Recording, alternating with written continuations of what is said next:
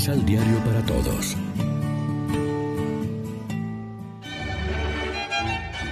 Proclamación del Santo Evangelio de nuestro Señor Jesucristo, según San Marcos.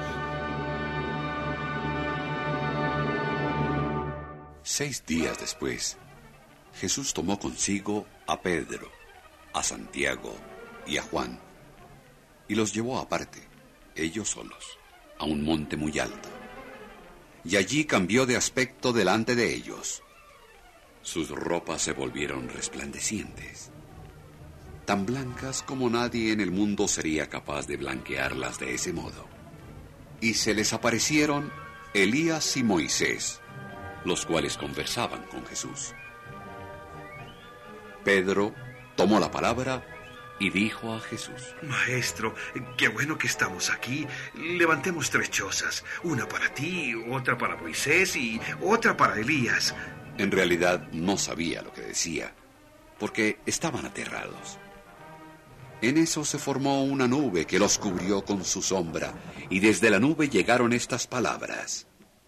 Este es mi Hijo amado, a él han de escuchar.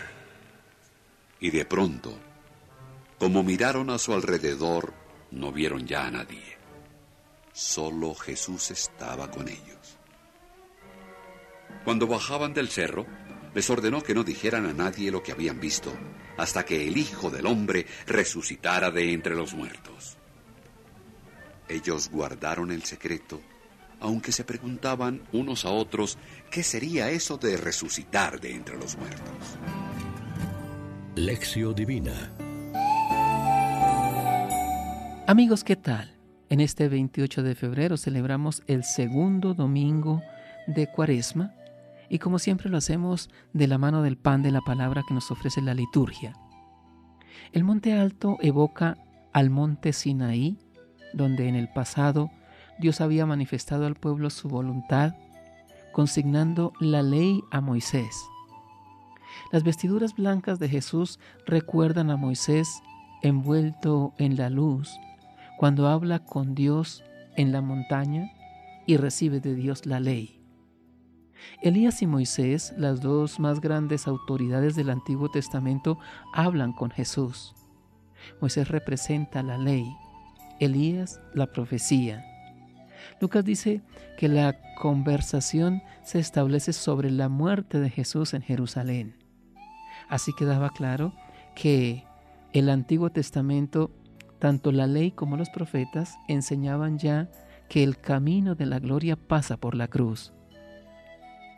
La voz del cielo, escúchenlo, concluye su afirmación sobre la identidad de Jesús con una consigna que valía para los tres discípulos y también para nosotros.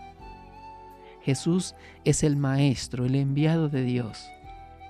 Es en Él en quien nosotros creemos a quien seguimos, a quien escuchamos en cada Eucaristía cuando en la primera mesa se nos comunica primero como palabra para dársenos después como pan y vino de Eucaristía. En cada misa no sucede para nosotros un milagro visible de transfiguración que nos anime, pero sí se da el sacramento invisible pero real y eficaz de la donación que Jesús nos hace de sí mismo como palabra y como pan eucarístico. Deberíamos saber descubrir en esta pequeña experiencia de la celebración eucarística la luz y la fuerza que quiere darnos el Señor resucitado para nuestro camino de cada día. Reflexionemos.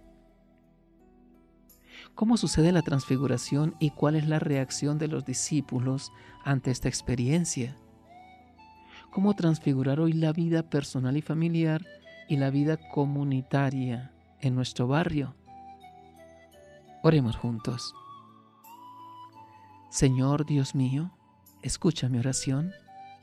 Tu misericordia escuche mi deseo, porque no solo arde para mí, sino que quiere ser útil para los hermanos en el amor. Me ves en el corazón y sabes que es así. Que yo te ofrezca el servicio de mi pensamiento y mi palabra. Dame tú la materia de la ofrenda. Soy necesitado y pobre. Tú, en cambio, eres rico para los que te invocan. Amén. María, Reina de los Apóstoles, ruega por nosotros.